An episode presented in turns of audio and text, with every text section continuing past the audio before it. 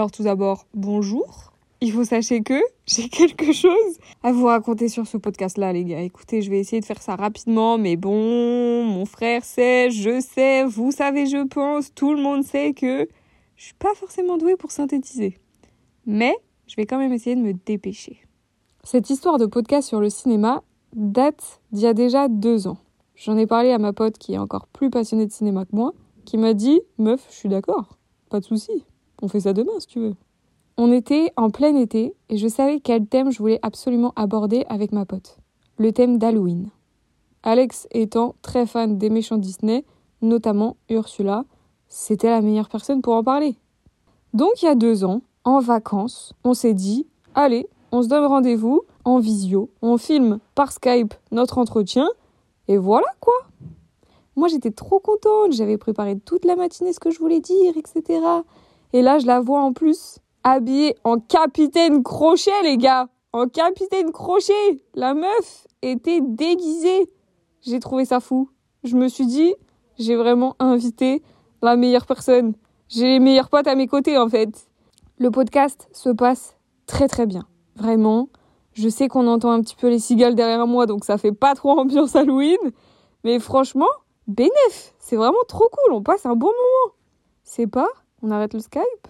Quelques minutes plus tard, j'essaye de regarder le fichier. Il y avait que deux minutes. Il y avait que deux minutes d'enregistrement. Ah, j'étais dégoûtée. Ah, j'étais dégoûtée. Il y avait que deux minutes d'enregistrement alors qu'on avait passé deux heures à parler pratiquement. Franchement, je sais pas ce que j'ai fait, je m'en souviens plus. Je sais pas si j'ai rigolé, si j'ai pleuré, j'ai fait les deux en même temps. Mais là, les nerfs ont craqué. Quand je l'ai annoncé à ma pote, elle m'a dit bah, bah enfin, pourquoi ça n'a pas enregistré? Et on était dégoûtés. Alors certes, on avait passé un bon moment. Mais voilà quoi C'est pas grave les gars, c'est pas grave. On a comme tradition avec notre groupe de potes, on est 6 ou 7 meufs dans le groupe, de partir ensemble pour la Toussaint, célébrer Halloween, passer du bon moment ensemble, voilà, kiffer, tout simplement. Donc l'année dernière, on s'est dit, écoute, ça fait un an, on a digéré le coup, viens, on le refait. Là, on sera physiquement ensemble, on enregistre sur nos téléphones, et puis voilà quoi. C'est ce qu'on a fait. Un jour, on s'est levé plus tôt que les autres, et on a fait notre petit rendez-vous pour reparler de tout ce qu'on avait déjà reparlé. Mais un an était déjà passé, donc j'étais contente quelque part parce qu'elle avait complètement oublié ce que je lui avais raconté. Notre rendez-vous passe, etc. Ça se passe très bien, on rigole, tout se passe bien. Et là, je me dis, franchement, Margot, fou, il peut plus rien t'arriver là. Vraiment, t'as un an d'avance sur ton projet de podcast. T'as déjà un premier épisode qui est fait. Là, t'as un an pour pouvoir faire le montage tranquille. Et puis voilà, quoi, tout bénef. Donc je fais le montage, etc. Heureusement que je vous ai dit que j'allais me dépêcher pour vous raconter, parce que là je suis en train de faire un podcast sur un épisode de podcast. Enfin bref, je reprends. J'ai fait le montage tranquillement, j'étais trop contente de moi, être organisée, être en avance. C'est vraiment une bonne sensation. Moi qui suis toujours très en retard. Et pour cette semaine d'Halloween, je commence à regarder les fichiers, etc. pour trier un petit peu les épisodes que je veux diffuser et tout. Et là, je le trouve pas. tu sens la merde encore arriver J'ai trois disques durs chez moi. Il n'y était sur aucun. Il n'y avait aucune trace. Vraiment aucune. Je me suis dit, mais. mais enfin Mais c'est pas possible Du coup, bah moi j'en parle à Alex. Et je lui dis, écoute meuf là, il m'arrive une dinguerie. Est-ce que par hasard, tu as gardé l'enregistrement de ton téléphone le jour où on a enregistré tout ça Et là, elle me dit, bah, il est resté chez moi, quoi, dans mon ancien téléphone. Parce que oui, forcément, week-end de la Toussaint exige, en ce moment, ma pote, Alex, se trouve avec notre groupe de meilleurs amis, tout ensemble, réunis pour Halloween, pour célébrer, pour kiffer, là où je ne suis pas. Vous inquiétez pas, rien de grave, j'ai apaisé ma peine, tout va bien. Mais je me suis dit, vas-y, on va le publier le jour où elles vont fêter le 31 octobre. Bon, c'est déjà passé, mais elles fêtent Halloween ce soir, et je le sais, et elles vont toutes se déguiser. Du coup, je voulais quelque part montrer que je suis là avec elle en sortant cet épisode qui date d'il y a deux ans. Mais comment faire sans son enregistrement? Du coup, bah écoutez les gars, ce podcast-là sera peut-être pas optimal, question audio, parce que j'ai gardé l'enregistrement que moi j'avais fait. Donc j'espère que la voix d'Alex on l'entendra suffisamment, j'espère que ma voix on l'entendra suffisamment. Mais sachez que ce podcast a eu tellement de péripéties que je suis contente de vous le présenter. Voici le premier podcast imaginé pour cette série de podcasts sur le cinéma. Donc écoutez les gars, je suis très soulagée de vous dévoiler techniquement le premier podcast de cette série sur le cinéma. C'est parti. Je suis intimidée. T'as commencé là Ouais. Ok. Je te laisse te présenter. Alex. bonjour, bonjour. Donc toi, t'es passionné de cinéma depuis quand, Alex? Bah, ça a commencé avec Disney et euh, ma passion pour Bruce Willis, mais ouais, ça date de primaire. Ouais. Ok, ça marche. Alors aujourd'hui, on va parler de des méchants au cinéma. Alors il y a une phrase d'Alfred Hitchcock, je sais pas si tu la connais, je sais pas si tu t'en rappelles, Non, qui disait meilleur est le méchant, meilleur est le film. Est-ce que tu es d'accord avec ça? Mais totalement. Totalement. Pour moi, ce qui donne l'âme d'un film, c'est le méchant et son charisme.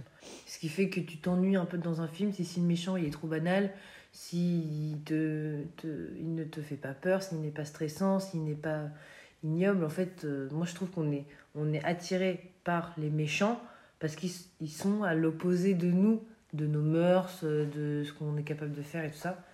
Et c'est pour ça qu'on aime le cinéma, pour vivre des choses qu'on serait pas capable de vivre. Les méchants, c'est l'âme d'un film pour moi, plus que les héros qui sont fades. J'ai rien contre vous les héros, hein, mais les méchants, ils sont stylés. Et t'en as en tête qui te viennent à l'esprit quand tu parles des héros, des méchants mythiques? Ouais, ouais, Ouais. ouais. Est-ce qu'on considère Joker comme un méchant du cinéma, comme un méchant des comics? Voilà. Ouais. Même des séries télé animées, mais Joker, il est, pff, il est tellement euh, intéressant à analyser que Joker, il est incroyable. Après, euh, Norman Bates, évidemment. Lui, on est obligé d'y venir. Hum, Dark Vador, ouais. Pas mal. Récemment, bah, tu vois, on va, enfin, souvent on pense à Thanos maintenant, qui va être le méchant euh, qui va bercer euh, l'enfance et l'univers de plein de, de jeunes maintenant, parce que bah, c'est un méchant qui est intéressant, auquel tu peux t'identifier, parce que bah, il a peur de, de la fin du monde, etc.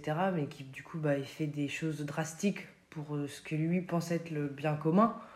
Donc il est intéressant à analyser. Et c'est un méchant qui est pas foncièrement méchant, il a une part d'humanité. Mais il est méchant, il a de la gueule. On aime, on aime ça. Pour le moment, on dirait que c'est le préféré de ta liste. Non, c'est Joker. Ah ouais, Joker Non, non, j'ai les cheveux verts pour Joker hein, quand même. Un acteur de Joker euh, particulier que t'aimes bien? Moi, c'est dur. Ah, me sors pas Suicide Squad. J'arrête Leto, j'arrête Leto. Lui, il est passionné. Il est passionné, il Ah fait ouais. tout, et il fait tout pour apporter sa patte dans tous les rôles qu'il met. Donc là, il a apporté une patte de Joker gangster euh, mafieux. Bon, bah, ça match transi aussi qui marche pas trop. Oui, voilà, c'est- c'est pas Joker qu'on a l'habitude, mais je trouve qu'il est pas ignoble comme tout le monde le dit. Il a pas gâché le film non plus. Moi, je trouve que c'est la réalisation du film qui, a- qui, qui, qui est nulle. mais, bah ouais, euh, moi, Joaquin Phoenix, euh, pff, dans Joker, je trouve qu'il est incroyable. Mais vraiment, S. Ledger, bah ouais, S. Ledger, fou. Ah, ça, Et- ça fait mal au cœur. Mais je pense que Nicholson, euh, si je devais en dire un, ce serait Nicholson parce que c'est celui qui arrive à te faire peur et qui en même temps, il, il a la patte de Nicholson dans le Oui, film. c'est vrai. Et en même temps, je trouve que c'est celui qui est le plus proche du Joker des comics. Quand, il, Donc je dirais Nicholson. quand il danse dans le musée, cette Ouais. scène-là, elle me fait tellement. À la fois rire et en même temps, c'est. Je sais pas, c'est le Joker. genre. Mais ouais, il, il est T'y stressant crois. en fait. Ouais, Ouais. ouais, non. Alors, si je te dis Scar, Dark Vador euh, et un autre, bah, le Joker, est-ce que vis-à-vis du physique, tu vois quelque chose qui, qui pourrait les décrire particulièrement? Là, ça me dit un truc. Alors, je sais pas si c'est parce que tu me l'as dit euh, la dernière fois qu'on a fait ce podcast, soit il y a deux ans. je le rappelle, le retard est présent. Mais je crois que c'est les, les balafres, Ouais, les cicatrices. exactement. Ouais. Pour euh, décrire un méchant, tu, tu dirais qu'il doit être comment, toi, dans un film? Justement pour apporter sa patte et pour euh, le rendre un peu mythique? C'est dur. Je dirais imposant, mais en même temps, tu vois, quand tu vois le méchant dans Usual Suspect, euh, c'est une petite crevette, quoi. C'est une petite crevette qui est toute timide, et puis à la fin, quand tu te rends compte que c'est lui, t'es- t'es- tu te prends une claque. Tu te prends une claque parce que c'est justement celui qui impose le moins, qui est le plus ridicule, qui c'est lui le, le méchant. Pff, moi, je dirais quelqu'un de, ouais, de surprenant. Soit par ses actes, parce qu'il fait des actes de psychopathe, soit parce que il est hyper charismatique et t'es attiré par lui, par ce qu'il dit, alors qu'en fait, il est méchant, Ouais. tu vois? Un peu comme Thanos, tu vois, t'as envie d'être avec lui, puis en même temps, non, parce que ce qu'il fait, c'est pas bien. Ou alors, bah ouais, quelqu'un qui te surprend parce que bah, tu t'attends pas à ce que lui fasse ça. Est-ce que physiquement, il y a euh, des critères particuliers qui te semblent inévitables pour euh, jouer le rôle d'un méchant? Porter certaines couleurs, déjà. Ouais. Je vois pas un méchant porter du jaune. Bon, c'est stupide. hein. Mais après, c'est peut-être à cause de Disney, mais je trouve que tu as certaines couleurs qui sont associées à des méchants et qui doivent apparaître. Ouais. Soit c'est très discret, tu vois, ça peut être une broche si c'est dans un, un film ou la couleur des yeux, dans un dessin animé, etc. Mais je trouve que le vert, le noir, le rouge, bah, le violet, soyons fous, c'est des couleurs je pense qui doivent apparaître sur un méchant. Parce que c'est une caractéristique typique que tu retrouves sur tellement de méchants. Tu vois, Joker, ses cheveux, Thanos, il est violet, Dark Vador, il a un sabre rouge, il est tout noir. Maléfique, noir et vert. Donc voilà. Moi, je dirais, ouais, avoir une, une, une couleur euh, typique des méchants. Je dirais ça. Très bien.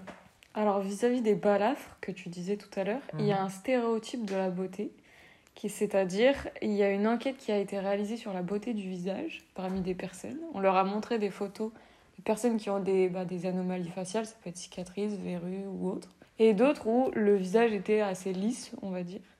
Et euh, la plupart ont noté que les personnes qui avaient un visage plus lisse étaient plus dignes de confiance que les personnes avec des balafres, justement. C'est triste. Et c'est pour ça que euh, y a la directrice d'une association qui a dit que l'industrie du cinéma a l'énorme pouvoir d'influence sur le public au sujet de la diversité. Et pourtant, les films utilisent trop souvent les cicatrices et les apparences différentes pour illustrer la méchanceté. Il est particulièrement inquiétant pardon, de voir que les enfants ne font pas cette association tant qu'ils ne sont pas exposés à des films qui influencent négativement leur attitude envers des personnages défigurés. Est-ce que tu es d'accord avec ça? Oui. Ouais. Tu penses que ça t'a influencé petite? Ou pas forcément? Alors, pas forcément sur les, les, les, les cicatrices, etc. Mais le cinéma a un pouvoir sur la vision que tu as des corps. Mhm. Je veux dire, euh, forcément, c'est ce que tu vas voir le plus. Tu, tu- je pense que tu regardes plus de films où tu es, où tu es concentré et, et que tu as de l'attention que sur des magazines ou des, ou des pubs. Et là où tu as des mannequins dans les pubs et les magazines, tu vas retrouver des personnes euh, plus ancrées dans la réalité, dans les, dans les films, mais qui doivent quand même correspondre à un stéréotype de beauté. Et c'est toujours ces mêmes personnes-là que tu vas voir au cinéma. Et si tu ne les vois pas, eh ben c'est, eh, on va ressortir les attraits qui ne correspondent pas aux caractéristiques physiques. Mhm. Donc euh, je pense aux personnes qui sont rondes. Si tu mets quelqu'un rond dans un film, eh ben soit tu vas jouer sur le fait qu'il est rond et tu vas insister là-dessus, soit ça va être le personnage secondaire dont on s'en fout. Si tu mets quelqu'un avec un handicap, eh ben soit tu vas jouer là-dessus, ça va être le, le point central du film, soit euh, il va être loin de côté. euh, et ben, c'est pareil pour ouais, les cicatrices, euh, les problèmes de peau. euh, je, sais- je pense que ça joue sur le fait que maintenant il y a beaucoup de personnes qui sont mal à l'aise avec ça en fait. Je suis totalement d'accord avec la dame de cette association. Il y a deux ans, tu m'avais parlé des Goonies. Ouais. Comme quoi ça t'avait terrifié. Oh, ah ouais. Est-ce que tu peux m'en dire encore un peu plus là-dessus? Ah mais les Goonies, j'ai été trauma par ce film. Je l'ai regardé en colonie. Et, euh, et j'aimais bien l'histoire. ouais, c'est des enfants qui partent en- à la conquête d'aventure et tout ça, machin. Et il y a un, un personnage qui, à la base, tu, tu sais le méchant. Puis bon, tu te rends compte que c'est quelqu'un juste qui n'est pas compris. Et puis à la fin, ils deviennent amis avec. Et en fait, il a le visage tout fondu. Mais il m'avait tellement fait peur. Alors qu'effectivement, à la fin, tu te rends compte qu'il est gentil et il aide les enfants. Mais, mais c'est vrai que ce visage déformé, tout ce qui n'est pas. euh, tout ce dont on n'a pas l'habitude, ça effraie. Tout ce qui est étrange, tout ce qui est euh, euh, extraordinaire, tout ça, machin, ça t'effraie. Et c'est ça qui m'a mis mal à l'aise. Par exemple, il y a plein d'enfants qui ont peur de la, la scène dans La Petite Sirène où Ursula, elle devient énorme. Ah, mais ça peut se comprendre. Hein. Mais tu vois, elle a ses yeux tout rouges, elle devient grande, elle a une grosse voix. Ah ouais. Et ça a traumatisé pas mal de personnes de notre âge quand ils l'ont regardé petit. Mais Ouais, ça, c'est parce que c'est. Tu sais, c'est amplifié, c'est toujours plus. Mm, c'est vrai. Alors, est-ce que c'est pareil? Est-ce que c'est la même peur, euh, le fait que tu vois quelque chose euh, se développer ou alors un visage fondu? Je sais pas. Mais euh, tu peux avoir des traumas à cause du cinéma parce qu'ils vont accentuer une, une différence physique. Moi, petite, c'était euh, Quasimodo qui Ouais. me faisait flipper. Et vrai le pauvre, c'était un gentil, mais j'avais l'impression que limite, c'était le méchant euh, entre les deux personnages amoureux, Esmeralda, le chevalier et tout. Il me faisait flipper. Et la deuxième personne qui me faisait flipper, c'était la transformation de la reine de Blanche-Neige. Ouais. Avec sa... Quand elle devient son nez, il s'allonge, avec la verrue, ses mains fripées. Ouais. Elle devient vieille, elle devient, elle devient terrifiante. Et en même temps, ça me rappelle du coup ce que tu disais vis-à-vis des couleurs. Je crois que les couleurs, après, c'est noir, vert, violet euh, autour. Donc, euh, est-ce que tu sais d'ailleurs en transition Euh, transition. T'as vu ça un peu? J'essaye, Professionnel, professionnel. Mais de quel personnage de roman puis film est inspirée la reine justement dans Blanche-Neige? C'est fou, l'info. Parce que oui, tu m'as dit il y a deux ans et je devrais m'en rappeler. Un personnage de roman qui a inspiré la méchante reine dans Blanche-Neige. Ouais. Mais qui a inspiré la méchante reine dans Blanche-Neige du Disney C'est ça. J'en ai aucune idée. C'est vrai? Ouais. Je te donne des indices? Ouais, vas-y. L'aspect... bon, après, tu vas trouver tout de suite à mon avis. hein. L'aspect double personne. Double face? Ouais. Dr. Ah non, Jekyll et non. Mr. Hyde? Ah voilà. J'ai cru que t'allais me sortir le double face dans non, non, non, non, non, non, non, non. Non, bien joué. Bien joué. En fait, il y a. Bon, alors, c'est pas moi qui tire cette hypothèse-là. C'est selon faitpasgenre.com plus d'autres sites internet, parce que bon, il faut quand même survérifier, qui assure que Walt Disney s'en est inspiré et il a tellement réussi que tous les autres films suivants se sont inspirés de la Reine de Blanche-Neige elle-même, inspirée du coup de Dr. Jekyll et Mr. Hyde, qui a presque failli être détrônée. Est-ce que tu sais qui a pu la détrôner euh, après par la suite? Si c'est pas maléfique, je suis triste. C'est bien elle. Ah ouais, maléfique. Non, non, elle est- pour moi, elle est beaucoup plus charismatique que la méchante reine. Ouais, je trouve aussi. Ah ouais. Je trouve aussi. Mais j'ai regardé son. Parce que je trouve que l'un des critères aussi qui la rend aussi marquante, petite en tout cas, c'est la voix qu'elle a, son doublage français. Je le trouve mais incroyable. Ouais, ouais, ouais, ouais. Très rauque, la voix. Ouais, ouais, très charismatique. Du coup, tu l'entends encore, enfin ça me dérange pas quoi. Bien sûr. Est-ce que c'est l'une des, l'un- l'une des méchantes Disney qui a pu te marquer petite? Ah oui. Ouais. Ah oui, oui, oui. Bah, moi, j'ai j'ai toujours aimé les dragons. Donc, déjà, le fait qu'elle puisse elle-même se transformer en dragon, je, je trouve ça trop cool. Mais euh, non, non, ouais, bah voilà. On revient sur, pour moi, le un personnage surprenant par ses actes. Le fait qu'elle puisse euh, maudire un bébé. Mais t'as pas d'âme pour faire ça, tu vois. T'es vraiment mauvais. Pur, pur sang, là. Tu pues le seum, je pense. ouais. je pense, ouais, vraiment. Donc, euh, non, non, c'est vrai que moi, je me. Ah non, puis c'est un méchant qu'on voit beaucoup, beaucoup dans le film. Alors que tu vois, par exemple, la méchante reine, on la voit peu Ouais. Blanche-Neige. Alors, euh, la belle-mère de Cendrillon, donc, qui est euh, avant euh, La Belle au Bois dormant, on la voit pas mal. Mais elle, je trouve qu'elle a mo- moins de prestance que Maléfique. Quand elle arrive au bal, elle, est, elle sort d'une flamme verte, euh, elle se transforme en dragon de 15 mètres. Enfin, c'est un personnage qui impose. Et je trouve que c'est par sa posture qu'elle fait peur et qu'elle dégage sa méchanceté, en fait. Je- On a toujours un peu le rappel des couleurs que tu disais au début, Mais le ouais. violet, le vert, le noir, vraiment. Oui. ouais. Le rouge. Est-ce qu'il y a un film qui te vient à l'esprit si je te dis qu'il se moque un peu des codes, avec un prince méchant, une marraine bonne fée méchante Shrek. Incroyable ce film. Mais Shrek, il est pépite. Le 2, je... il bouscule les codes et il, crache sur Disney. Je trouve ça génial. Parce que à l'époque, euh, c'était quand même Disney, le... enfin, l'industrie Disney euh, surplombait tout. Bah, Alors, encore plus maintenant, mais Puis DreamWorks, il arrive là avec son ogre, là, il, il pète pas trop pattes un canard. Sa princesse ogre la nuit. Non, mais c'est ça, et c'est vraiment juste là, ils ont fait un film pour se moquer de Disney, puis ça a explosé, tout le monde connaît Shrek. Et puis t'as plein de gens qui préfèrent même Shrek avec plein de Disney. C'est vrai. Je trouve ça génial, ils ont fait des, des- Non, et puis je trouve ça rare aussi de réussir à faire une suite qui est mieux que l'original. Et moi, c'est mon cas pour Shrek 2. Je trouve que Shrek 2, il est...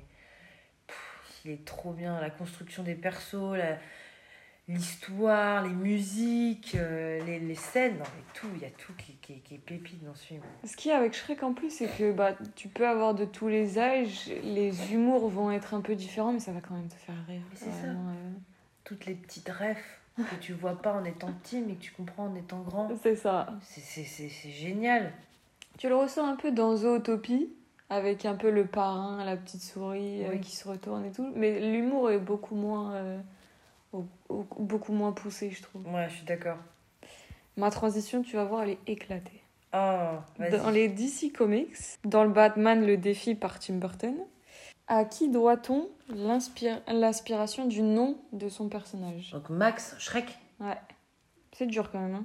Max, alors un, un Max, bah, je- non, Shrek, euh, non. Le nom, pas le prénom.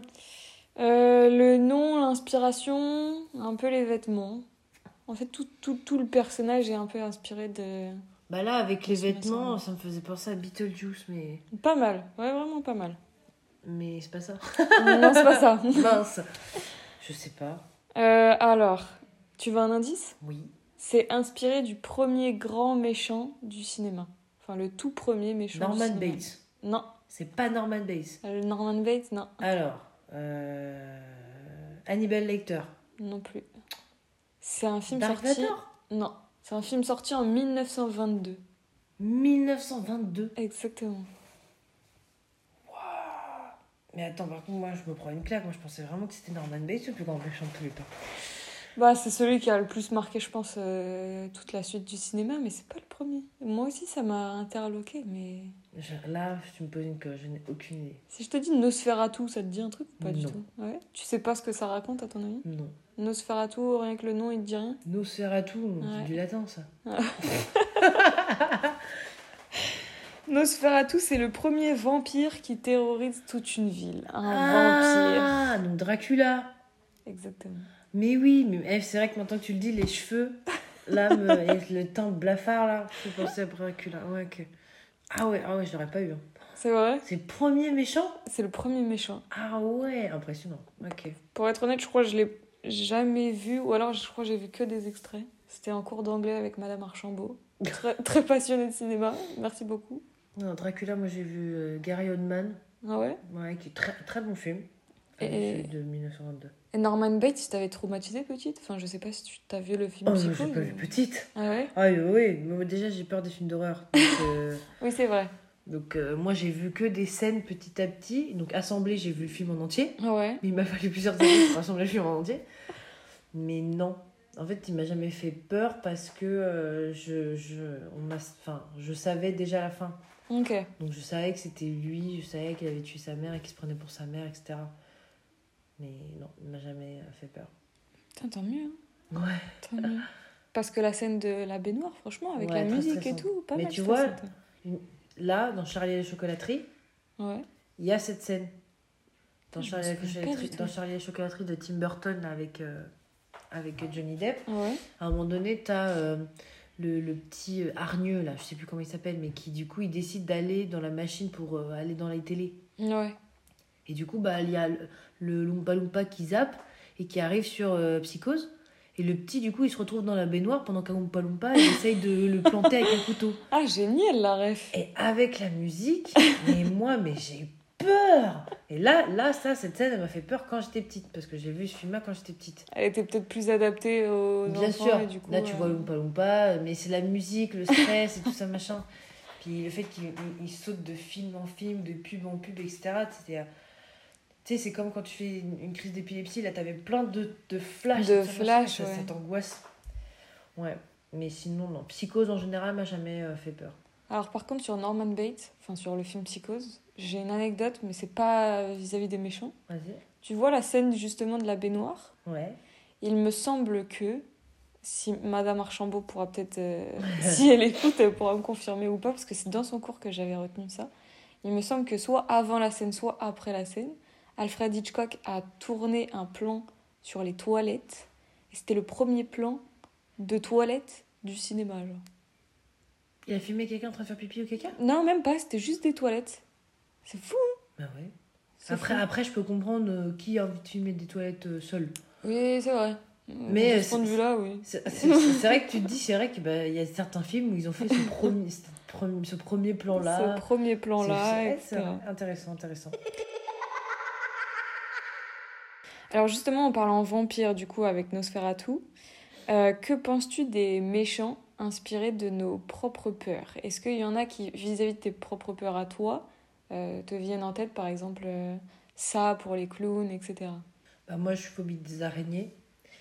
Donc, Harry Potter 2, Ah, la c'est tout ce que ça. j'allais dire. Bon, Aragog, pas Aragorn. Oups, pardon. mais euh, voilà, mais par contre, euh, paradoxalement, c'est mon Harry Potter préféré. C'est vrai? Le Oui. 2, ouais. Ouais, C'était quoi, la chambre des secrets, c'est ça? Ouais c'est ça. J'adore euh, la- la- le fait qu'il y ait des enfants qui sont pétrifiés. Enfin,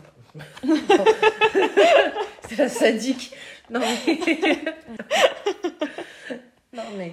J'aime bien le fait que oui, il y a tout ce stress de. Il y, a quel- il y a quelque chose qui est en train de, de, de faire du mal aux enfants, mais tu sais pas ce que c'est. Puis il y a le serpent, puis tu retombes dans les, le passé de Voldemort. Enfin, franchement, ouais, j'aime vraiment beaucoup, beaucoup le, le 2.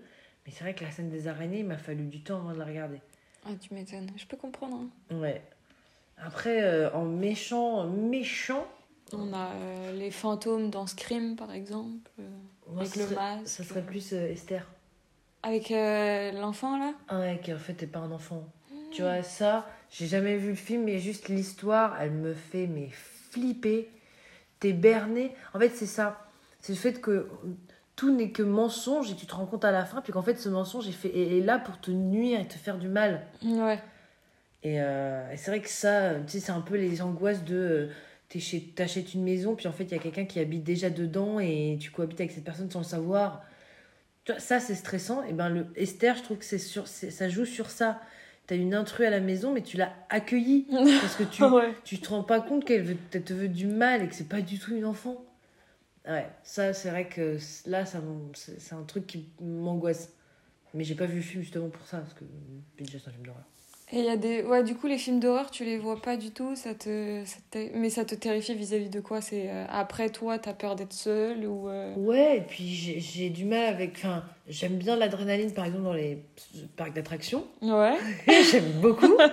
Mais l'adrénaline liée à la peur qui est transmise par les films, ça, j'aime pas. Ouais. Après, je suis pas bien, j'y repense tout le temps et je fais des cauchemars et ça me, ça me monte en haleine, etc. Donc, je comprends hein, qu'il y en ait plein qui adorent ça, le, le stress, tu te sens vivant, machin, ça. Mais c'est vrai que je regarde des films pour le plaisir et pas pour vivre euh, un truc qui va me faire peur et qui va me traumatiser. Oui, je comprends. Donc euh, voilà. Mais, euh, mais je comprends tout à fait qu'on aime et, et puis tu as des films d'horreur qui sont très intéressants. Par exemple, je trouve que je crois que c'est American Nightmare là, sur la purge. Oui, c'est ça. Je trouve que l'idée elle est hyper intéressante. Et puis pareil, là on vient encore dans le principe de euh, un truc qui va stresser, c'est des inconnus qui viennent dans ta maison, des intrus. Ouais. Je, je trouve que l'idée du film de la purge elle est géniale. Mais j'aimerais bien que. Alors apparemment on m'a dit que je pourrais le regarder parce que ça fait pas euh, peur, c'est plus un thriller.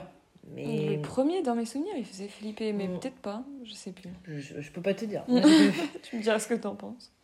C'est je trouve qu'il y a plein de choses intéressantes et qui peuvent te faire réfléchir dans les films d'horreur mais je pense que c'est pas ce sera pas pour moi. Je laisse ça à d'autres euh, d'autres podcasteurs qui pourront venir chez toi discuter de films d'horreur ça sera pas moi. Alors, euh, il y a le dessinateur de Dark Maul, ouais qui s'appelle Ian McCaig, je le dis peut-être mal, qui avait pour ordre de George Lucas de dessiner un personnage hyper sombre, hyper flippant, mais sans masque pour pas rappeler du coup le phénomène incroyable qui est Dark Vador et qui est sorti du coup en 77 si je me trompe pas. Sauf que il a dessiné un premier jet et son personnage était tellement flippant que la légende raconte que George Lucas a directement euh, fermé le carnet et lui a dit tu me changes ça parce que ça fait beaucoup trop pour le coup flipper. Du coup, lui, il s'en attendait, enfin, il s'attendait pas à ça. Il a fait une version 2 inspirée de quelque chose dont est inspiré du coup euh, Dark Maul et qui serait. Est-ce que tu as une idée? Moi, je dirais le diable. Ouais, Moi, il est tout rouge, il a des cornes. C'est pas lui? C'est pas lui. Mais le point commun, c'est qu'ils sont rouges. Non, je sais pas. Tu vas halluciner. C'est inspiré d'un clown flippant. Ça Ouais, Ça inspiré d'un clown. ça a, le, Alors, a inspiré Dark Maul pas ça, le film lui-même, mais c'est inspiré de la peur des clowns qu'ont Ah, les personnes D'accord. pour inspirer du coup l'un des personnages bah, quand même assez célèbres finalement de la saga, euh, dont le combat final. Mais je crois qu'on n'a pas le même avis sur le combat final de. De la menace fantôme Exactement. Ouais. Il t'a pas fait flipper quand même ce Non. personnage genre Mais j'adore Dark Maul, mais justement, ce qui me frustre dans la menace fantôme, c'est qu'il n'apparaît pas. C'est un méchant qui aurait pu avoir tellement plus de charisme, tellement plus d'importance, tellement plus de choses. Et, enfin, il est là euh, juste pour euh, tuer le maître de d'Obi-Wan, et voilà. Qui-Gon, oui, mais Je- tu le vois un petit peu apparaître avec sous sa capuche, euh, sous, sous sa moto. Il fait rien. Il... Alors, je trouve ça effectivement aussi prenant un méchant qui ne parle pas et qui est juste là pour imposer la peur et la terreur, etc. Mhm. Mais là, moi, je trouve qu'il impose rien du tout. On dirait juste quelqu'un qui, te, qui, qui, qui est là, qui, qui fait figurant. Ah ouais, mais le combat final, il se, il se rattrape de tout le reste du film. Hmm, ouais, non, moi, je suis pas Ah ouais. J'aime trop son sabre, j'aime trop sa tête. ouais. Et j'aurais aimé qu'il soit plus mis en avant. Mais je crois que dans la série animée, il est plus mis en avant. Il me semble que oui également, ouais. Je l'ai pas vu, mais je crois. Je crois qu'il y a un combat avec. euh, Alors, du coup, il survivrait euh, dans les, dans les bas-fonds, parce que lui, du coup, il tombe, tombe. euh, découpé en deux. Et il me semble que, du coup, la boucle est bouclée, parce que c'est Obi-Wan qui, du coup, euh, le tue Mhm. pour, du coup, faire bah, un peu une vengeance de Qui-Gon, du coup. Mais je, je suis pas sûre, à confirmer, mais il me semble que c'était comme ça. Ok. Euh, alors, on va parler de quelque chose qui, du coup, est attrait aux méchants, forcément. Tu parlais tout à l'heure de Maléfique qui, quand même, euh, lance un sort sur un bébé. La violence au cinéma sur les méchants. Est-ce que pour toi, il y a un film qui te paraît être le plus violent, euh, tant sur le plan moral que sur le plan physique, euh, bataille, etc. En dehors des films d'horreur? Ouais, Et où c'est le méchant qui a une. euh, qui est, qui est très violent? Ouais. Après, ça peut être un méchant que tu peux voir une fois. euh, Bon, bah, moi, je, bah, voilà, je sais, je répète toujours. Mais Thanos, il a quand même tué la moitié de l'univers. Donc, euh, s'il y a quelqu'un qui a fait plus que tuer la moitié de l'univers, euh, force, mais. Après, c'était pas. Enfin, la scène n'était pas violente en soi, c'était juste un claquement de doigts et tu vois les gens disparaître. Donc, Ah, mais du ça- coup, ouais, c'est vrai. Pardon, je t'ai ça- coupé. Non, mais du coup, est-ce que ça correspond à ta question? Je sais pas, parce que c'était pas violent. Ça a été meurtrier. Ouais. C'est pas violent. Après, ce qui est fou, c'est que quand même, un claquement de doigts fasse autant de victimes, et là, pour le coup, ça peut être euh, caractérisé comme vraiment violent, parce que finalement, tu te rends compte qu'un C'est ça. claquement Un de geste simple a eu tellement de dégâts. Alors, moi, je pensais à un film que j'ai jamais vu, mais qui m'a terrifiée. C'est Irréversible, sorti en... au début des années 2000 avec Vincent Cassel, Monica Bellucci, Ah oui, et on en a parlé. et on en a parlé il y a deux ans. La scène dans le tunnel. La scène du Ah viol, là. horrible, Et oui, horrible. beaucoup trop réaliste. C'est ça. Les scènes comme ça, euh, moi, c'est ça, c'est des films. Tu vois, autant je te disais que quand je regarde des films, j'aime bien pas me poser le cerveau, mais vivre des émotions fortes euh, pour vivre des histoires euh, que je peux pas vivre. Mais il y a ce film-là, euh, Millennium 1, Mmh, Millennium. Euh, la scène du ballet dans Certain Reason Why, c'est des films qui m'ont. Et euh, l'épisode du ministre du port dans Black Mirror. On a entendu, enfin j'en ai entendu parler, ça a l'air horrible. Mais tu vois, toutes ces scènes-là, elles m'ont fait aller vomir aux toilettes. Elles sont tellement bien faites et t'y crois tellement que tu vois une, une telle violence et, un- et, et une telle haine de l'espèce humaine que t'es. Mais ça te prend au trait, quoi. Scène horrible. Ah, Là, pour le coup, effectivement, dans Irréversible, là, le méchant, euh, t'as qu'une envie, c'est qu'il se fasse castrer. euh, Ah, c'est horrible. Ah ouais, ah ouais. Et ah le ouais. pire, c'est que vraiment, ça t'agit, enfin, ça agit moralement sur toi, parce que du coup, bah, quand dans les transports, toute seule ou autre, genre, tu te dis, ouais, bah, en un claquement de doigts, finalement, comme Thanos, euh, Ça pourrait arriver. Oui. C'est ça le pire. Mais c'est irréversible. Et c'est comme. mais c'est ça. T'as pas mal, hein. Une bonne, euh, vraiment un bon jeu de mots. Alors, vis-à-vis de la violence, est-ce que tu connais le code Hayes Je sais pas si je le prononce bien, ça s'écrit H-A-Y-S, mais du coup, c'est pas comme les chips. Non, ça me dit rien. C'est de 1934 à 36. Euh, Il y a un code qui gouvernait et auto-censurait le cinéma. Est-ce que ça te dit quelque chose ou pas forcément? Non. Alors, je te dis des exemples. Il n'y avait pas le droit de porter atteinte aux valeurs morales des spectateurs. Donc, je pense que les scènes de viol à cette époque-là, c'était interdit aussi. Euh, parents de l'adultère attrayant, éviter les scènes de sexe si elles n'avaient pas un rôle à jouer dans le scénario. Oh, d'accord. Et à ton avis, quel film a influencé l'arrivée de ce code, justement, et qui est d'ailleurs en plus ressorti dans les années 80 King Kong? Non, je Ça aurait pu, hein, mais non. Alors, soit c'est parce qu'il y a dû- avoir une scène bien, euh, bien dure et du coup, ça a mis en place ce, ce code, c'est ça? Ouais, c'est ça. Dans mes souvenirs, je crois que c'est ça. Tu me mets un doute. Oui, c'est bien ça. Comme indice, on parlait des anomalies faciales tout à l'heure. Le film porte le nom d'une anomalie faciale.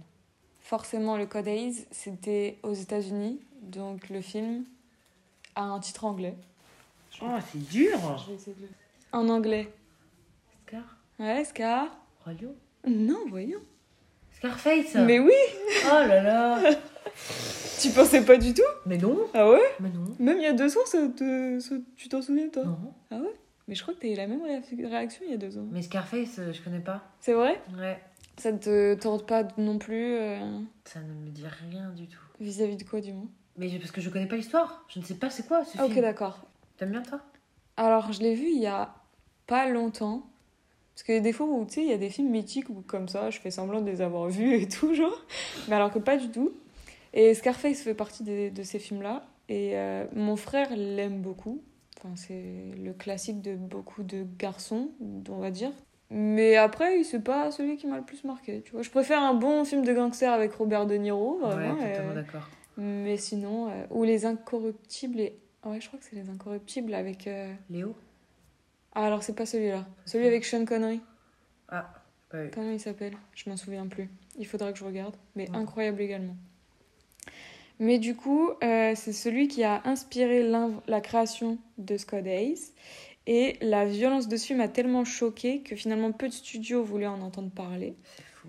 Et pourtant, tous les films de gangsters, du coup, ont été influencés par ce film. Alors forcément, c'est celui de 1932. Euh, Et il y a également Gangster Squad aussi sur Netflix, je crois qu'il y est toujours, avec Ryan Gosling et Emma Stone, qui s'en inspirent également. Est-ce que t'es particulièrement touché ou genre t'aimes un peu les films euh, violence, un peu, euh, un peu avec les... Comment ça s'appelle les... Les, avec le film avec Sylvester Stallone quand il ramène toute son équipe euh, Ah, les Expandables ah ouais ah, un peu Ouais, les Expandables, moi j'adore. ah ouais?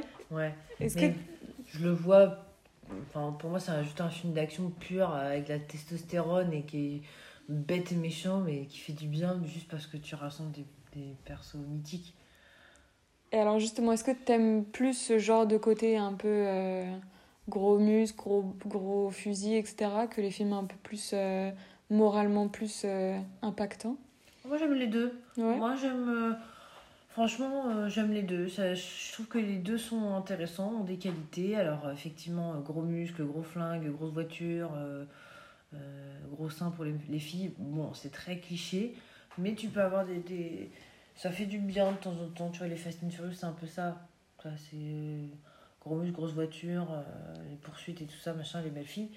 Mais c'est sympa à regarder. Ouais. C'est pas un truc, je pense. Enfin, je, peux comprendre que ça soit le film préféré de certains, mais je comprends pas pourquoi. Ouais. Tu vois Alors que euh, un bon. euh, je sais pas moi, un bon euh, Shutter Island, tu vois je trouve que la psychologie, le stress, etc., la recherche, l'incompréhension, t'es tellement pris dedans que c'est plus difficile à regarder. Donc peut-être que tu prends moins de plaisir parce que c'est dur et tu te prends la tête. Ouais. Mais euh, c'est prenant, c'est comme si tu venais l'enquête avec eux. Enfin, je, ouais, vraiment j'aime les deux. Alors après, pour le truc avec les méchants, est-ce que je préfère les méchants dans les gros films de flingue ou, euh, ou dans bah, Usual Suspect par exemple? Je pense que ça dépend de- du jour. J'aime les deux. Ouais. Mais je vais plus débattre sur un film comme Usual Suspect que, dans, euh, que comme dans Marvel. Oui. Tu vois. Thanos, il n'y a pas beaucoup de débats à avoir, alors que dans, euh, je sais pas moi, euh, Anni- enfin, ouais, dans Le Silence des Agneaux, mais Hannibal Lecter, mais moi j'en parle pendant mille ans. j'en parle pendant mille ans, trop intéressant. Il est terrible ce film. Mais oui. Euh, alors, il y a Futura Santé qui indique qu'une équipe de chercheurs américains, dirigée par le docteur Robert Olympia, a classé des films, euh, a classé dans les films, la violence des dix premiers blockbusters, je vais y arriver, blockbusters, sortis entre 2015 et 2016. Dans les films, en gros, il y a Deadpool, Batman vs Superman, pas la version de 4 heures de Zack Snyder, euh, Civil War, Suicide Squad, etc. À ton avis, quelle équipe possède le plus grand nombre d'actes de violence entre méchants et héros? Les héros. Mais Ouais. juste parce qu'on les voit plus au cinéma. Tu penses que c'est à cause de ça? Ouais. Ouais. Parce que pour te dire les chiffres, il y a 1021 scènes de films de bagarre commencées par des héros, donc ça fait 23 actes de violence par heure, et 659 scènes de films de bagarre commencées par des méchants, donc 18 actes euh, de violence par heure. Mais oui. L'écart, il est quand même énorme pour Mais justifier énorme. ça. Mais parce que dans les films, tu donnes priorité au héros. Ce qui, moi, me gave. Mais tu vois tellement plus le héros que le méchant que bah, forcément, il a plus l'occasion d'être violent que Ouais. les méchants. Mais, euh, mais par contre, euh, voilà, ça reste les héros. Donc les héros, c'est toujours justifié. Oui, il se bat pour aller sauver la petite qui est en train de mourir. Oui, il se bat parce que euh, il, a, il a tué sa maman. Oui, il se bat parce que c'est pour sauver l'humanité. Alors que le méchant, bon, bah, il se bat parce qu'il a envie. Il se bat parce qu'il est méchant. Ok. C'est pas parce qu'il veut dominer le monde. Donc, ouais. Moi, ça me choque pas. Ouais. Moi, Ok. je trouve ça logique. Dans les années 80, à ton avis, quel est le méchant le plus typique de cette époque, si tu peux le définir? Pour qu'on traite un peu l'évolution entre 80 et de nos jours. Hmm. Moi, je dirais, dans les années 80, un méchant torturé qui a vécu des, des traumatismes. Ouais. Ouais. Et qui veut se venger ou, ou qu'il en veut au monde entier et qu'il a besoin de faire souffrir les autres. Et physiquement, tu imagines comment? Grand Ouais. et avec un peu de muscle. Mais pas trop. Un peu de muscle, mais pas trop. Ouais. Ok, d'accord. Et toi? Alors, moi, je suis pas trop de cet avis-là. Ouais. Pour moi, et ça va être le moment où tu te souviens, je pense, de cette anecdote. tu veux le sortir? Dragon? Ivan Drago dans Rocky. Je crois que c'est le 4, c'est ça? Ouais. Mais je crois que c'est l'un de mes Rocky préférés, Ah, honnêtement. Oh, il est incroyable. La scène de l'entraînement dans la neige et tout, genre où il crie euh, Drago au, au fin fond de la montagne, incroyable. Ouais, et puis la, moi je trouve que la mort de Creed elle est très triste aussi, donc ça Ah, rend le film euh, hyper prenant. Mais du coup, ouais, vis-à-vis des méchants, on est moins sur un homme torturé, parce que finalement, c'est un homme machine, l'homme, et enfin, c'est vraiment gros muscles, gros bras, euh, pas trop de cerveau, et un peu euh, le côté un peu américain contre allemand toujours un peu présent. Je crois qu'il est russe, par contre. Ouais, tu vas sortir Terminator là.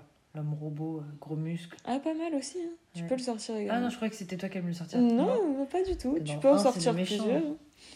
C'est ça. Arnold Schwarzenegger, en même temps, euh, il a un peu le physique de l'emploi aussi. hein. Mm. C'est un peu les deux chouchous, on va dire. Et en femme, à ton avis, il y en a un qui te... Je crois que c'est dans les années 80, si je me trompe pas. Ah, pff. Ah, moi je trouve que Sophie Marceau dans James Bond, euh, en tant que méchante, elle, avait, elle, elle était classe. Ah, mais oui. Elle était classe. Déjà, une française en James Bond Girl. Voilà. Et en plus, Sophie Marceau. Et en plus, Sophie Marceau, t'as, là, t'as, là, t'étais fière d'être française. C'est ça Là, là, voilà, là, c'était classe. Mais euh, je crois que euh, si on pense femme, on pense méchant, on pense scène mythique, on va penser à Sharon Stone. Oh là là là là. La scène de l'interrogatoire? Ouais. Ouais. Enfin, moi, je pense à ça. Après, est-ce que c'est elle où tu voulais aller? Méchante mythique Ouais, j'avais pas de, j'avais pas de méchante euh, particulièrement. Ah, enfin, pas, pas, des, pas d'idée précise. Ouais. Je me demandais même si Kill Bill c'était dans les années 80 ou 90. Aucune idée, mais elle est pas méchante. hein. Ah oui, mais La toutes les méchantes qu'il y a dans Kill Bill Ouais, sont vrai. très. Enfin, tu Ouais. regardes euh, l'asiatique, tu regardes, euh, ouais. ouais, tu regardes la blonde qui sifflote au tout début. Non, franchement, c'est très Non, ouais. Très, très, très bon film. Tu vois, pareil, un peu comme toi, ce film-là, pendant longtemps, euh, je participais à la conversation en se disant genre que je l'avais vu. Ouais. Alors que pas du tout. et je l'ai regardé pendant le premier confinement et ouah, je me suis pris une claque. Ah oui, une vraiment. claque. Quel, quel beau deux, enfin, deux bons films Excellent. excellents, puis qui sont des, des, ouais, des, des, des, des hymnes à l'amour, euh, des westerns et des films de kung-fu. Quoi. Donc, Ah euh, oui, vraiment. enfin, Il y en a beaucoup qui préfèrent Pulp Fiction. Le plus classique de Tarantino, pour moi, c'est Kill Bill. Ouais. Vraiment, j'adore ce film. Il y a une anecdote qui dit que Tarantino a filmé la dernière scène de combat avec Lucy Liu en 4 minutes 59 ou un truc dans le genre. ouais. Et dans le film, il y a Lucy Liu qui dit à, du coup, euh, Bé- Bé- Béatrix, je crois que c'est comme ça qu'elle s'appelle. Je sais pas, moi j'appelle la mariée. Ouais, la mariée, on va l'appeler comme ça. Je vais te tuer en moins de 5 minutes. Et en fait, euh, c'est faux parce que c'est elle qui est tuée en moins de 5 minutes. Il me semble Ouais. qu'il y a une anecdote dans ce truc-là. Ça me dit quelque chose. Et euh, bah, j'ai jamais vérifié, mais j'aimerais bien, je t'avoue. Mm. Donc à tester. Et alors, dans les années 90, justement, qu'est-ce que tu imagines, toi, comme méchant Ou méchante? Désolée, si vous entendez, c'est mon ventre. Voilà, tout de suite, euh, tu vois, 90, je vois euh, Gary Oldman dans Léon. Ah, Ah. C'est le premier truc qui m'est venu. Pas mal. Donc, euh, ouais, je pense à quelqu'un là, beaucoup moins musclé, qui est grand, qui est fin, qui est élégant, tu vois, qui a du charisme. Ah, voilà, American Psycho, tu vois, un peu le même. Si, bon, alors lui, Patrick Bateman, il est, il est un peu plus stock, mais tu vois, quelqu'un qui a, qui a de la prestance, qui impose par des costumes, machin. Puis à Ouais. côté de ça, tu vois, il va te donner des coups de poing, il va avoir une, une- un peu une giclée de son sur, euh, sur le, le sourcil, il va l'essuyer avec son doigt, puis hop, il va remettre sa cravate, il va partir. Je vois un, un méchant, tu sais, qui fait un peu patron. euh. Là, tout de suite, ouais, années 90, je pense à ça. Ouais.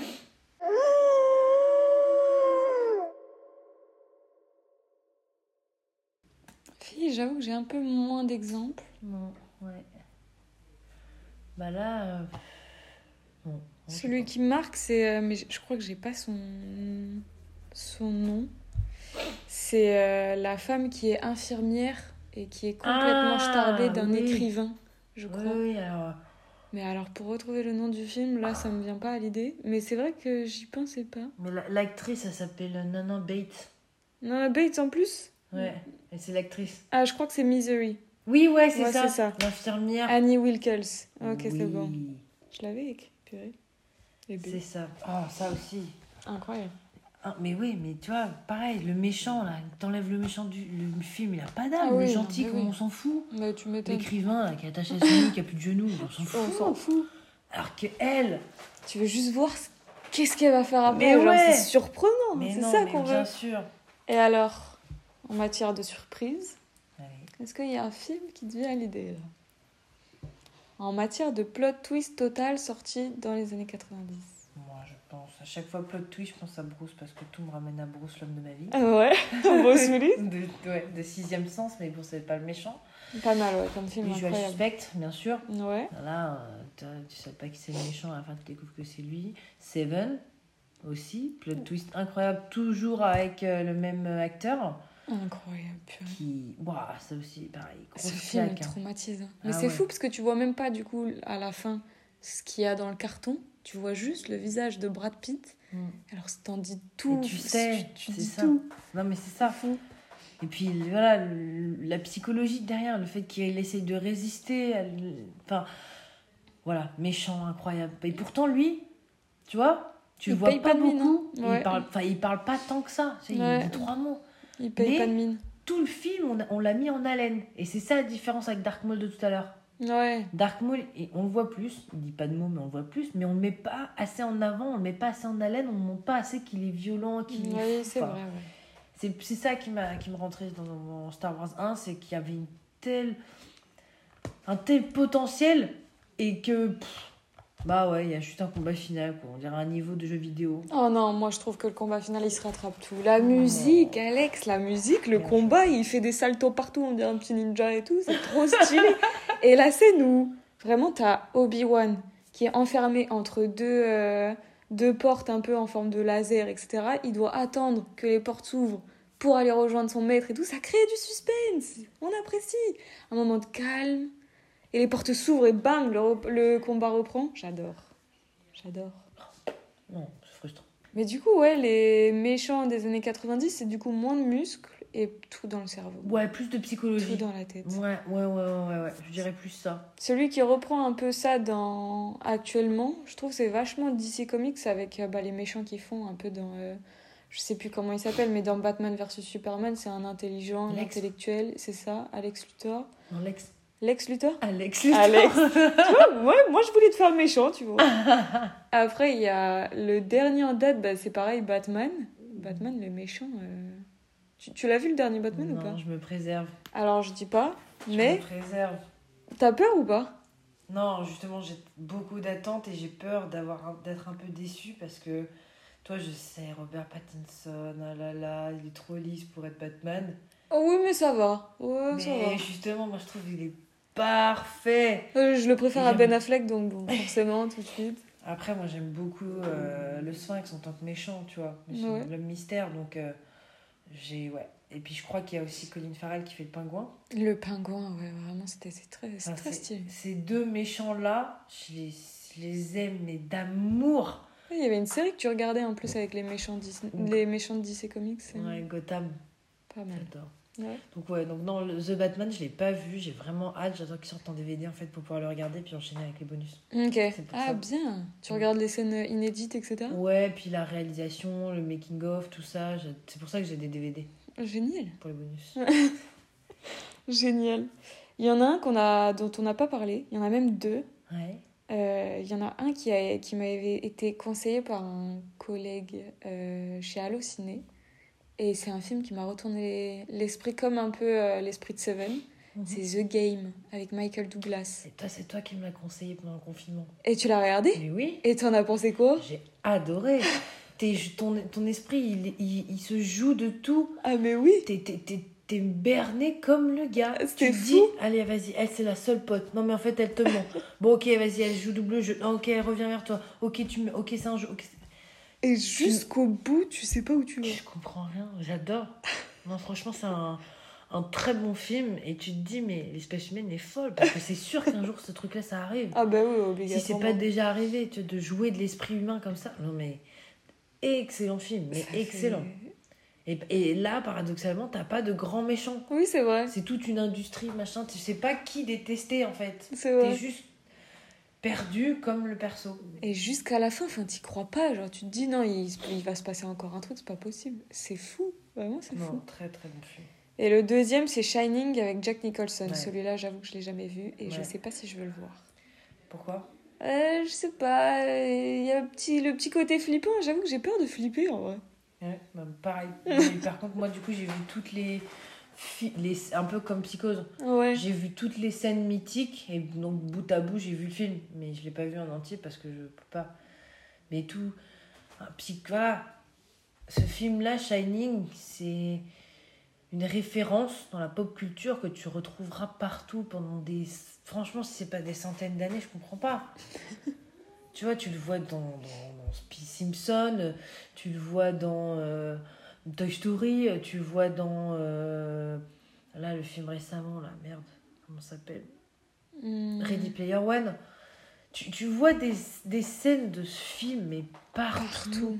Tout le monde connaît. Tout le monde connaît la scène de Here's Johnny. Euh, tout le monde sait qu'il meurt glacé à la fin. Tout le monde vo- voit, enfin, en tout cas, la, la scène finale où ça zoome sur la photo. Le, le, le- la tapisserie de l'hôtel. Enfin, Les la jumelles, baignoire, euh, les jumelles, la le truc baignoire. de sang. C'est fou, je Ce trouve. film marque des- notre décennie, notre même pas, notre centenaire. Et t'avais vu le numéro 2, entre guillemets, avec euh, Jude Law ou pas du tout? Absolument pas. Je Mhm. savais même pas qu'il y avait un 2. Je sais pas si c'est vraiment le 2, mais je crois que c'est le petit qui devient grand et en fait c'est Jude Law. Il me semble qu'il y a un truc dans ce genre-là. Et il est sorti il y a deux ans, il me semble également. Mais euh, il tentait pas trop. Non, j'en ai jamais entendu parler, donc si on n'en a pas entendu parler, c'est que je pense qu'il doit pas être incroyable. Mais Jude Law, généralement, enfin, je trouve que maintenant, les films qu'il fait, ils sont pas trop. Ouais. Bah, alors, encore une fois, tu vois, là, c'est on, on revient tout à fait à ce que tu as dit au début du, du podcast. Il est trop lisse. ah oui, pour le coup, là. Il est trop lisse, il manque de balafre. Et ça, Ouais. c'est pas bien ce que je dis. Parce que ça sous-entend que quand t'as des balafres, tu fais criminel et tu fais violent. Oui, c'est vrai. C'est fou, ça. C'est vrai. Je, je me contredis toute seule.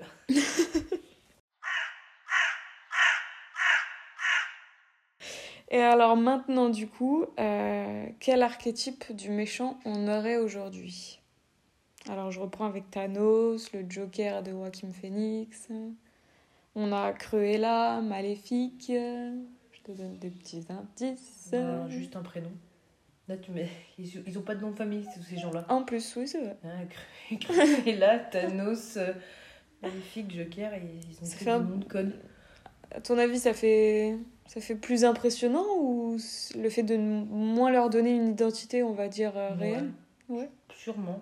Après, euh, c'est un peu pareil avec les super-héros. hein. Batman, euh, tu vois, il a qu'un nom de code et il en jette. Ouais, mais c'est quand même Bruce Wayne, tu vois. Ouais, c'est vrai.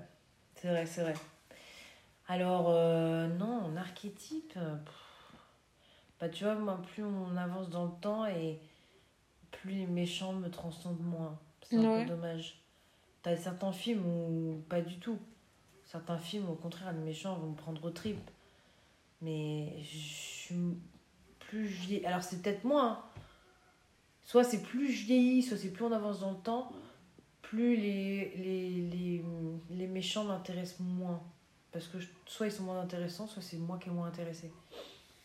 Est-ce que c'est le fait de peut-être leur donner une valeur un peu plus psychologique, le fait de Thanos avec sa fille, euh, le Joker de Joaquin Phoenix où tu vois un peu la dégradation mentale qui joue ou pas forcément? Cruella, ça explique un peu le fait de pourquoi elle est méchante, Maléfique aussi, euh, le fait de leur donner finalement une histoire personnelle, de se dire Qu'on ait de l'empathie pour eux. ouais, Bah non, justement, moi je- j'aime bien. J'aime Ouais. bien ce fait, après que toi, en tant que pe- spectateur, t'as une dualité entre euh, tu l'aimes pas parce qu'il est ignoble et il fait des actes criminels, mais en même temps, t'arrives à avoir de l'empathie. C'est comme tout, tu vois, You, la série. T'aimes pas? Euh, J'ai regardé les deux premières saisons, j'avoue j'ai Ça t'a- vraiment. Mais euh, tu vois, je, je trouve que les séries, les films sur les méchants, Gotham, on y revient, tu vois, hyper intéressant parce que t'as le temps de bien, bien, bien comprendre le perso. Et en fait, t'es derrière lui, c'est horrible parce que t'as envie qu'il y arrive alors que c'est un méchant. Mais justement, est-ce que le fait que. Alors, là, on va parler d'un autre. euh, encore d'un autre, peut-être, euh, chapitre que finalement, je pensais pas, mais au bout de ces deux ans, on y arrive. est-ce que tu penses que le fait de suivre un méchant qui n'existe pas, avec You par exemple, et le fait de suivre un autre méchant qui lui a existé, par exemple, euh, exactement, Dahmer, est-ce que tu trouves que déjà il y a une différence énorme, il y a des trucs à, à prendre en compte? Est-ce que toi finalement tu te dis quand même euh, est-ce qu'il va y arriver? Est-ce qu'il va se faire euh, ou alors est-ce qu'il va se faire euh, dénoncer, etc. Quelle est la différence entre les deux, tu penses? Bah, je trouve que là, j'aurais pas choisi You comme exemple pour héros fictif parce que le méchant de You existe dans la vraie vie. Les trackers, psychopathes qui suivent des femmes, euh, qui pensent qu'il en les agressant, il fait du bien, tu vois. Ouais. C'est pour moi, il est juste schizo. euh, Oui, mais du coup, t'as moins l'aspect un peu histoire vraie ouais. où tu te dis euh, purée, ça a existé, il y a vraiment eu des victimes. euh. Après, la série est pas traitée pareil. Ouais, en fait là, moi je trouve ça compliqué parce que par exemple Dahmer, bon je l'ai pas, j'ai pas pu avoir, mais en fait tu sais, tu sais déjà la fin puisque c'est une histoire vraie. Tu sais qu'à la fin il, il est arrêté, mais t'es quand même stressé devant parce que bah, c'est des scènes qui sont tournées de manière à te faire stresser. C'est pas un documentaire, c'est une série, donc ça, tu vis des émotions très fortes. Donc euh, je pense que tu peux ressentir les mêmes choses en regardant une série dérivée d'un personnage euh, ou d'une personne réelle et Ouais. d'actes réels que d'une série qui est purement fictive. C'est va être les répercussions après le visionnage. Parce que après le visionnage, tu vas faire tes recherches. Tu vois tu, enfin, tu vois l'explosion après Dahmer. Tout le monde parle de Dahmer maintenant, de ce qui s'est vraiment passé, de comment la police n'a rien fait. Là, on a ressorti un peu les crimes homophobes et les crimes euh, Raciste. racistes, etc. avec cette histoire. Tu vois l'effet Dahmer qui prend une proportion de fou. Et, et tout ça, tous ces questionnements, toute cette réflexion, toute cette recherche, etc., n'aurait pas eu lieu si ça avait été sur une autre. comme You. Tu vois, genre Mhm. You, à chaque fois, tout le monde en parle dans, sur Twitter, etc. Mais t'as pas de recherche. Oui. Donc, ouais, je dirais que tu peux ressentir les mêmes émotions pendant le visionnage, mais tu vas avoir plus d'impact après le visionnage d'une série basée sur des faits réels qu'une série totalement fictive. Tu vas moins y réfléchir après, enfin, je pense. Est-ce que tu penses que finalement, avec l'impact que Dahmer a et même des autres films sur les euh, films en- sur les, les tueurs en série, etc., est-ce que tu penses que c'est les nouveaux méchants finalement du cinéma et des séries qu'on aura dans les futures années ou pas forcément? C'est serait- juste une mode. Je pense que c'est une mode et j'ai envie de croire que c'est une mode parce que ça serait triste. Parce que baser tout sur des faits réels, tu regardes un documentaire. Ouais. Tu vois, je suis d'accord que tu as des trucs qui sont hyper intéressants et que vu que tes personnes n'ont pas envie de regarder des documentaires, tu peux tourner, tu peux rendre euh, esthétique et tout ça, machin, toute un, une histoire de la, la vie, une histoire de la France, une histoire d'un personnage, etc. Donc je comprends tout à fait qu'on fasse des films et des séries sur des faits réels. Maintenant, si ça, ça devient de nouveaux méchants, mythiques, bah, je trouve ça dommage.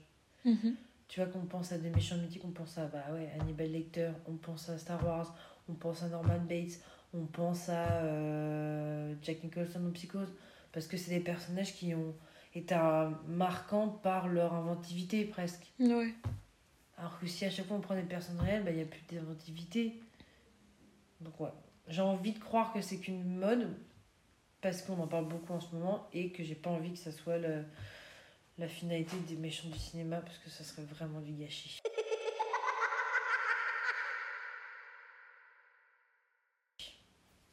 Et alors, est-ce que tu aurais un top 3 ou 5 de méchants préférés à nous faire pour finir? Alors, mon premier, je pense qu'il sera imbattable, c'est Joker. Mhm. parce qu'il mélange tellement de, en plus d'art, les comics, les jeux vidéo, les séries animées, les films, les séries tout court.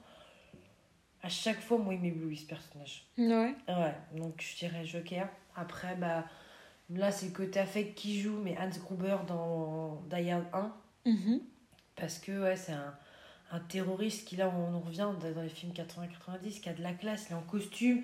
Il veut faire le mec un supérieur aux autres par sa connaissance, par sa manière de parler. Donc il impose, puis en même temps, bah, il est criminel, il tue des gens euh, comme ça pour le fun, juste parce qu'il veut de l'argent. Donc, euh, ouais, Dark Vador, bien sûr. Après, euh, je suis obligée de mettre un petit Disney, tu vois. Donc je vais mettre euh, une petite Ursula. Ouais. Parce que, bah, voilà, encore le côté affect. Ursula en numéro 4, et puis en numéro 5, euh, j'ai beaucoup parlé de Thanos quand même. Ça serait un peu. euh, Ça serait un peu mal vu de pas mettre Thanos dedans. Donc je mettrais Thanos parce qu'il est en train de marquer des générations. Et parce qu'il est chauve. Et parce qu'il est chaud. Ok, j'ai un dernier jeu si tu veux pour vas-y, finir. vas-y, allez. Alors, des méchants contre des méchants. Tu choisis lequel tu préfères entre les deux. Ok, allez. Certains dont on n'a pas entendu parler en plus, enfin pas parler en- entre Oh, nous deux. hâte. Jafar contre Hades. Hades. Ah ouais? Ah ouais, j'hésite même pas. Plus drôle, plus, Ouais. plus sympa. Alors, du coup, bah ouais, si on reste dans l'univers Disney, Hades, il est vachement plus charismatique. Jafar l'est beaucoup, hein. Ouais. Tu l'aurais mis face à quelqu'un d'autre, Jafar aurait sûrement gagné. Mais Hades, c'est dans son physique, son humour, euh, sa volonté juste de dominer euh, tout. Ouais. Et puis que tu as un lien un peu euh, si fraternel avec Zeus. Bref, puis ça, ça, ça, plaide sa lassitude face à la vie. Enfin, non, mais Hadès, il est trop mythique, il aime trop. Et puis après, bah, après euh, tout ce qui est lié à la mythologie grecque, moi j'adore. Ah ouais? Jafar, euh, Jafar, très bon méchant par contre. hein. Jafar très bon. Jafar, très très bon méchant.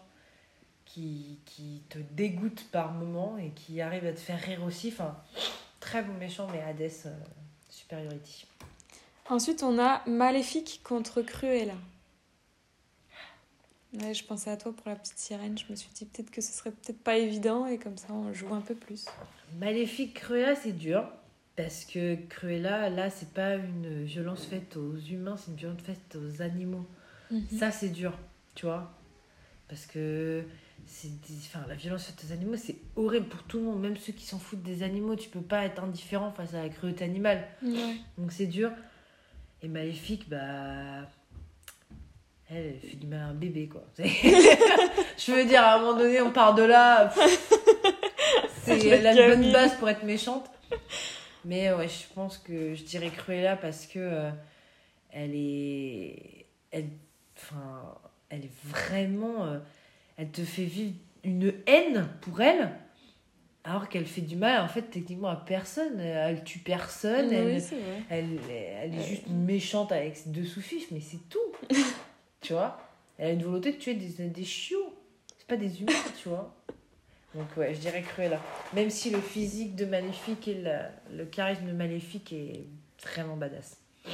Stylé. Elle Driver contre Aurel Ishii, les deux Kill Bill. Alors, Elle Driver, redis-moi c'est laquelle? C'est la blonde euh, avec, un le- œil. Ouais, c'est bah, ça. Je pense que ouais, elle, euh, elle, ouais, j'ai dû, j'ai dû, je vais dire elle. Ah ouais? Ouais, Ah, Ça ouais. me surprend. Parce que euh, elle l'a enterrée vivante quand même. tu vois, elle m'a stressé cette scène. Ouais. Donc je dirais elle. C'est vrai qu'avec le mouvement de poignet vers le haut pour détruire le, le Ouais. cercueil était terrible en plus. Ok, ça me surprend un peu, mais d'accord, je comprends. Ouais, je dirais elle, je pense. Euh, Dark Maul, L'autre. exactement. Contre Thanos. Ouais, bah, l'autre. Thanos. T'aurais pu mettre n'importe qui d'autre, je t'aurais dit l'autre. Ah ouais C'est dommage, hein. Dark moi, je suis tellement déçue. Putain, je suis outrée. genre. Mais je sais Mais ce débat est houleux entre nous, Margot. Oui, il ne fallait pas le mettre dans le podcast. Exactement. Non, mais Thanos, il est quand même sur mon top 5, donc je suis. Bien sûr, Thanos. Ok. Thanos, Thanos. Parce qu'on a l'empathie pour lui, parce que euh, on le voit pendant 12 ans. Il est là petit à petit, il apparaît, mais tu sais, il est en haleine pendant 12 ans. On dit, mais quand est-ce qu'il va arriver pour, pour taper des. pour taper des gens? Et Dark Maul, bah, voilà. Tu le vois 5 minutes dans le fond, là, avec sa cape. Et puis Oh il arrive là. avec son double sabre. et- et- Dommage. Et alors, est-ce que tu es toujours d'accord avec la citation du début d'Alfred Hitchcock? Meilleur est le méchant, meilleur sera le film Mais encore plus, après Ouais. tout ce qu'on vient de dire là. Après tout ce qu'on vient de dire, tout ce que tu m'as présenté, tous les débats qu'on vient d'avoir, un film n'est bon que si tu as un méchant qui vaut le coup. Si le méchant il est fade, mais le héros, t'en fous qu'il gagne ou qu'il perde, c'est pas intéressant. Ouais. Alors après, tu peux avoir des films hyper prenants où t'as pas de méchant, mais tu sais, c'est un- une scène cataclysmique. Ok. Mais euh, ouais, non, je suis. Hitchcock euh, voit de la raison. Et c'est comme ça qu'on finit le podcast après deux ans, mine de rien. Et ben voilà. Merci beaucoup, Alex. Tout vient à point à qui c'est attendre. Et de ouf Et finalement, peut-être qu'il est mieux qu'il y a deux ans. Exactement. Bah écoutez, vous nous direz. Eh ben, merci pour cette invitation. C'était génial et j'ai hâte euh, de revenir peut-être. Effectivement. Franchement, j'espère que vous êtes fiers parce que vraiment, et je suis trop contente et je me sens soulagée d'un poids là et je suis fiou. Franchement, ça fait du bien. Écoute Alex, je t'avais dit qu'il sortirait ce podcast. On essaye de faire ce qu'on dit ici. Donc, cet épisode est maintenant à vous. Voilà, voilà. À demain.